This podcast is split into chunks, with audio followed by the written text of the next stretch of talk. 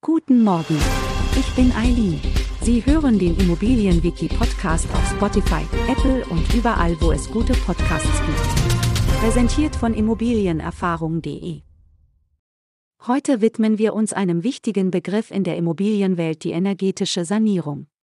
Die energetische Sanierung steht für eine energieeffiziente Modernisierung von Gebäuden, die oft auch bauliche Veränderungen einschließt.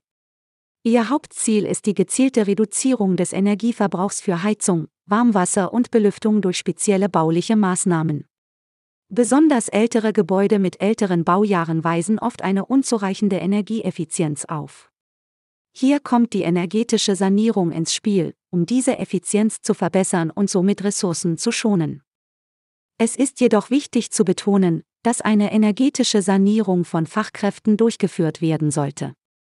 Die Sanierungsmöglichkeiten sind vielfältig und reichen von Wärmedämmung über den Austausch von Fenstern bis hin zur Optimierung der Heizungsanlage.